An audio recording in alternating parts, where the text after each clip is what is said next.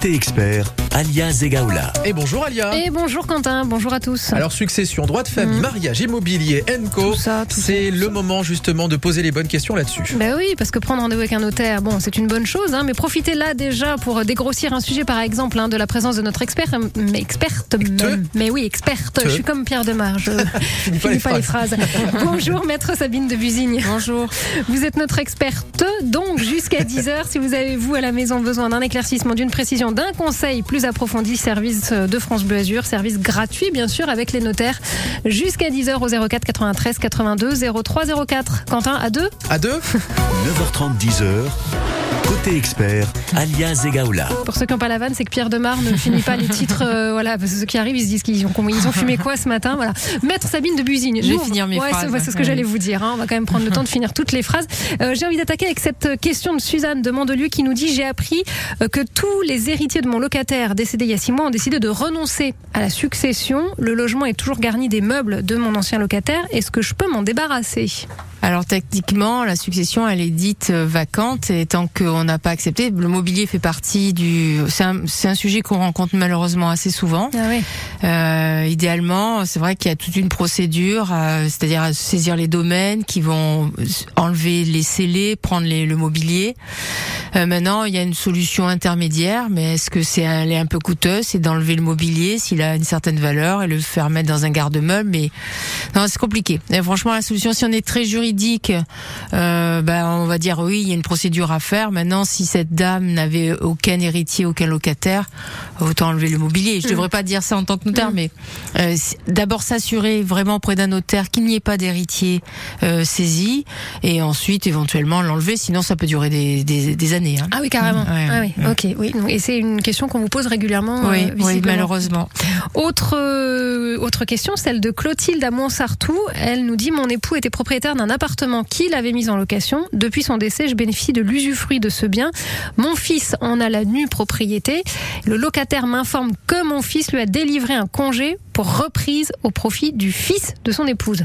On a-t-il le droit? Là, c'est un arbre généalogique, hein, mais euh, Oui, on a-t-il j'ai le bien droit compris. Ouais, ouais. Alors euh, c'est vrai que en tant que fruitière, elle a, elle a droit au revenu. Euh, a priori, c'est une bonne question, mais je pense qu'il ne pouvait pas le faire sans l'accord de l'usufruitier, puisque c'est ce faisant, il la prive d'un revenu auquel elle a droit. Donc euh, la- le, le congé ne pouvait être délivré qu'avec les deux euh, personnes euh, concernées. Alors c'est vrai que la nue propriété, c'est le droit de disposer.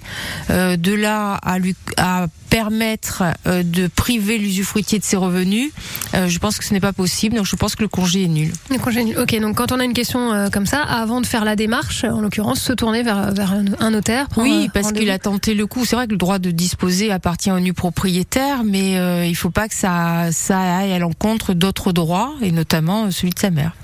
Vos questions au 04 93 82 03 04. Existe-t-il une limite d'âge, maître, pour vendre un bien en viager? C'est Pierre de Jean Lépin qui nous a laissé cette question. Aucune. Aucune. Aucune, au contraire, plus on est âgé, plus c'est intéressant. hein. C'est malheureusement aujourd'hui, compte tenu de l'espérance de Mm. vie, il m'arrive très souvent à mes clients de leur dire vous êtes trop jeune. Bon, ça fait plaisir, c'est toujours ça.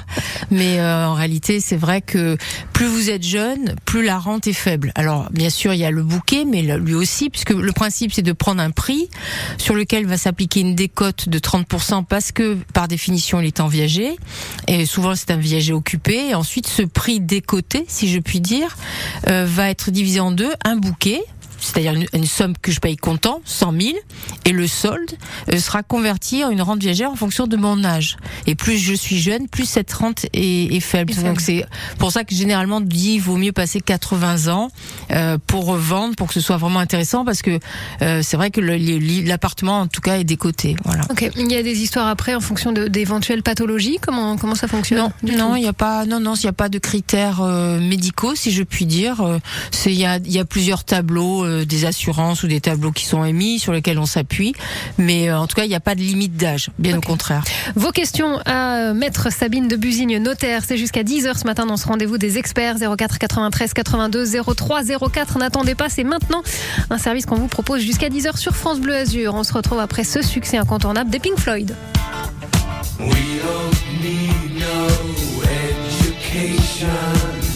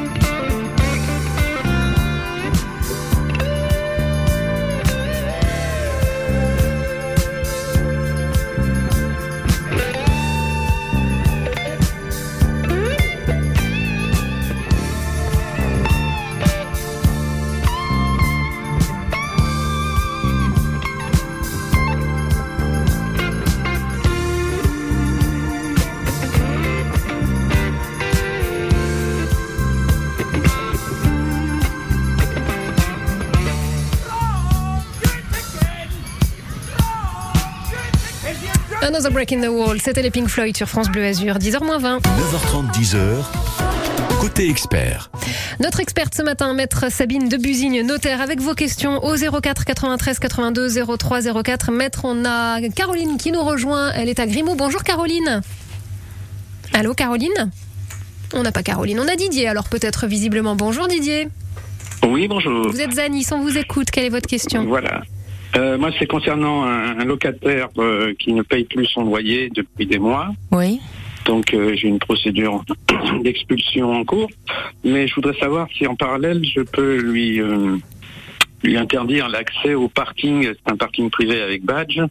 Est-ce que je peux lui euh, lui bloquer l'accès du parking? Euh, non, si ça fait, si ça figure dans le bail, si ça fait partie des ou d'un accessoire ou, ou intégré dans le bail, non. Malheureusement, vous êtes dans le cadre d'une procédure. Hein, vous savez l'expression, on dit toujours on peut pas faire justice soi-même, euh, même si parfois on en a envie. Euh, non, tout dépend comment est rédigé votre bail. Est-ce que ça mal. vous éclaire Ça vous éclaire. Et visiblement, ça va pas dans votre sens, Didier, c'est ça? Non, désolé, Voilà. mais on peut pas le faire. Non. D'accord. Vous nous tenez au courant Bon, la procédure est en cours depuis combien de temps? Juste par curiosité. Bon, bah là, elle a démarré. Là. Ah, ok. Oh, oui, c'est plus rapide qu'avant quand Ah, c'est même. vrai ouais, ouais, c'est vrai. ouais. Bon courage alors, Didier. Merci. Au revoir. Vous au courant. Merci. Bonne journée. Abigail de Comte nous avait laissé une question également pour vous, maître de Busigne. Mon conjoint est décédé quelques jours après euh, le jugement qui prononçait le divorce. Une fois que tout ça a été euh, notifié, est-ce que je peux hériter? Ah non, si, elle, si le divorce a été prononcé, euh, non, c'est si on est en instance de divorce ou s'il y a eu un appel qui a été fait, qu'effectivement on dit que ça peut, ça peut paraître un peu stupide, mais si j'ai été en première instance, c'est-à-dire premier jugement, divorcé, mais que le conjoint a fait appel, donc par définition je ne le suis pas. Mhm. Tout dépend aussi l'objet de l'appel, si c'est sur le divorce lui-même ou si c'est sur euh, quelque chose d'accessoire, le montant de la prestation, etc. Mais euh, si le divorce a été prononcé et qu'il est de- devenu définitif, non, on peut pas hériter, c'est clair. Pour Abigail. Ok. Une autre question, c'est celle de euh, Elvire de Nice. Je suis veuve, j'ai deux enfants qui ne s'entendent absolument pas. Je souhaiterais choisir la personne qui me représentera. Euh, toutefois, si je devais être placée sous protection euh, judiciaire, est-ce que c'est possible Tout ça, à fait. Ça, c'est le ce qu'on appelle le mandat de protection future. Alors, quand il est sorti, il a eu un certain succès, et puis aujourd'hui, on s'aperçoit qu'il en a beaucoup moins. Je ne sais pas exactement pour quelle raison, Euh, mais c'est justement l'intérêt, c'est d'éviter que ce soit ou la famille ou quelqu'un de la famille qui soit désigné avec lequel je ne m'entends pas, euh, donc ou le, que le juge décide que ce soit une, une association tutélaire, peu importe. Là, ça permet dans ce mandat de protection future de désigner à l'avance mon protecteur. Et ce mandat, euh, il ne prend effet qu'à partir du moment où un médecin constate l'incapacité à subvenir à mes intérêts personnels. Et euh, au moins, c'est une personne de confiance. Alors, ce qui est vrai, et c'est peut-être ça la cause de son insuccès, si je puis dire, c'est que peu de gens sont prêts à le faire. On le voit déjà quand on a une protection, une mise sous protection judiciaire. Donc là, on parle de tutelle ou de Mhm. curatelle. Mais peu de gens euh, sont prêts, même de la famille, à ass- assumer ce rôle. Euh, donc, dans le mandat de protection future, euh, il y a des vocations, mais pas pas toujours, euh, comment dire, pérennes. Alors, ça veut dire que les personnes n'hésitent pas à en parler. C'est pas un Ouais. sujet tabou, mais peu sont prêts à prendre ça. cette responsabilité Exactement. Alors que finalement, il faut comprendre que dans ce mandat de protection future, on peut dissocier entre ce qu'on appelle les effets patrimoniaux et les effets personnels. Et par exemple, si je suis loin, peu importe, on ne demande pas d'être à 10 mètres de la personne protégée, je peux gérer ses comptes, je peux Mm. gérer ses avoirs. Et puis on peut désigner une autre personne dans le même mandat qui, elle, va venir vérifier si elle a besoin de quelque chose, du linge, lui rendre visite, etc. Donc le mandat de protection future, c'est un très bon outil. Il peut être réparti sur plusieurs têtes en fonction des qualités de chacun. Et euh, c'est dommage qu'aujourd'hui, euh, il soit pas plus euh, usité. C'est peut-être un manque d'information, justement. Peut-être que c'est encore. Alors il y a assez, euh, aussi le fait que le, le, le mandataire, celui qui, le protecteur, devra rendre compte chaque année, mais euh, en même temps, c'est pas si compliqué non plus. Voilà. Rendre compte, ça veut dire faire état de ce qui a été. ce euh, qui a fait. été fait, voilà, c'est-à-dire que ils doivent faire état de ce qui a été fait auprès du notaire qui a fait le mandat de protection future, et il serait responsable vis-à-vis d'une plainte qui serait posée auprès Mm. du juge, parce que le juge reste quand même toujours euh, le recours hiérarchique s'il y avait un, un souci. Ok, ouais. Donc, en tous les cas, ne pas hésiter à, à se renseigner et poser des questions, savoir un petit peu euh, quels sont les tenants, les aboutissants de, de ce genre de, de choses. Et pas de limite d'âge, on peut mettre ça en place à, à tout moment Ah dans oui, sa vie. il y a même ce qu'on appelle le mandat de protection futuro pour autrui. Ça, c'est lorsqu'on a un enfant handicapé dont on sait bien que une fois qu'on a disparu, Mm. euh, qui va s'occuper de lui. Et ça, c'est ça, ça, c'est déjà euh, euh, plus connu, plus efficace. Je pense que au niveau des maisons, des CAT, on doit en parler. Mais il y a, il y a des outils et, et pas beaucoup utilisés, c'est vrai. Et là, en revanche, il y a moins de difficultés à trouver euh, des personnes. Si, ah toujours. oui, tout autant. Oui, toujours j'allais parce qu'en plus, euh, on peut pas désigner. Idéalement, ça serait pouvoir désigner des associations, etc. Mais euh, pour l'instant, c'est pas possible. C'est uniquement des personnes physiques. Et, et là, il y a un petit blocage pour euh, pour que ça aille plus loin. Hum, Pour des raisons qu'on comprend, évidemment, en les cas, la difficulté de se lancer aussi dans tout ça, mais ne pas hésiter à se tourner vers les notaires, à poser des questions sur ces sujets, et profiter aussi de la présence ce matin de maître Sabine de Busigne, 04 93 82 03 04. Angèle nous enchante, voici un de ses derniers succès à 10h moins le quart, ça s'appelle Libre sur France Bleu Azur. Libre, me voilà, c'est ma voilà,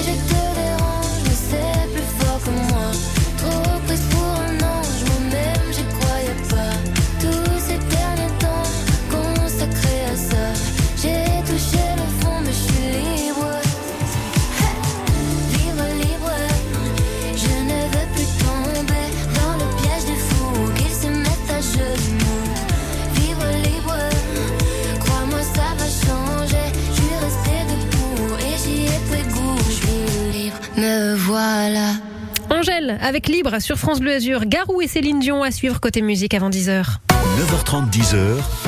Côté expert, alias Et Egaoula. notre ce matin pour quelques minutes encore est euh, maître Sabine de Busigne, notaire à Nice. Maître, on a une question de Simon qui est à Cannes et qui nous a laissé euh, cette interrogation. Ma cousine est décédée. Alors la cousine en question était mariée mais séparée de son conjoint. Oui. Elle n'avait pas d'enfants, pas de frères et sœurs et ses parents euh, sont décédés également. Alors par testament, elle m'a légué l'ensemble de ses biens immobiliers. Donc c'est Simon qui nous le dit. Mon notaire m'indique que si je renonce, ces biens reviendront à son conjoint. dont elle était séparée donc. Et C'est vrai. exact. Ah oui, séparés, peu importe. Il y a beaucoup de couples qui vivent séparément. hein, Il n'y a rien d'extraordinaire là-dedans. Mais euh, quand on n'est pas divorcé, on est marié. Voilà, c'est peut-être une la palissade, mais c'est comme ça. Donc, et, d'ailleurs, euh, le conjoint, s'il n'y a pas d'enfant, il est, il est, c'est le seul cas.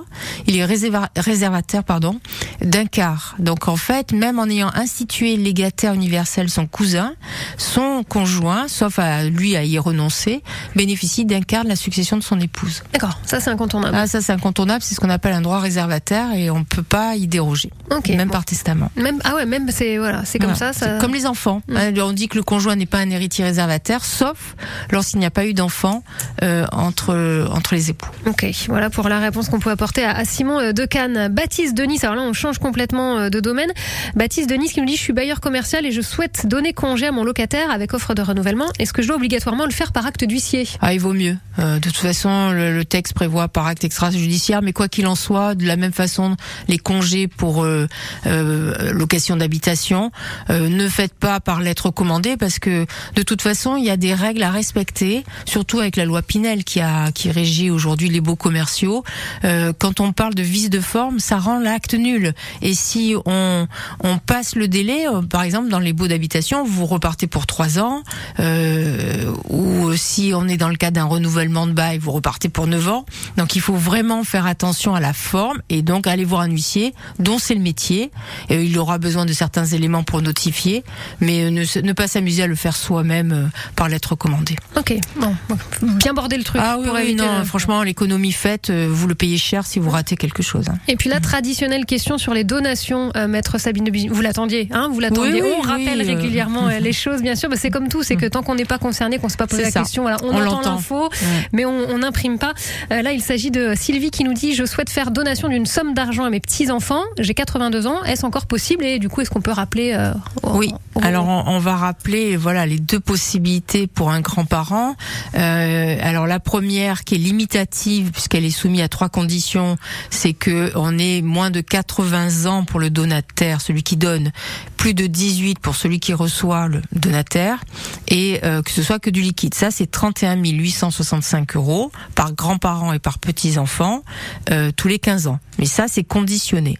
Et ensuite on a l'abattement grand-parent, si je puis dire, comme l'abattement parent-enfant qui est de 100 000, mais il y a l'abattement grand-parent qui est de également de 31 865. Lui, il est soumis à aucune condition, si ce n'est que ce soit mon petit enfant. Voilà. Donc ça, elle peut donner la même chose, 31 865 euros. Alors là, ça peut être de l'argent, un bien immobilier, de la nue propriété. Là, c'est totalement libre et c'est aussi une fois tous les 15 ans. Ok, et ben justement sur euh, voilà ce, ce type de don, on a euh, euh, Clotaire qui nous dit mon grand-père m'a donné un terrain. L'acte de donation contient une clause d'inaliénabilité, je l'ai Oui. bien dit, valable jusqu'à son décès.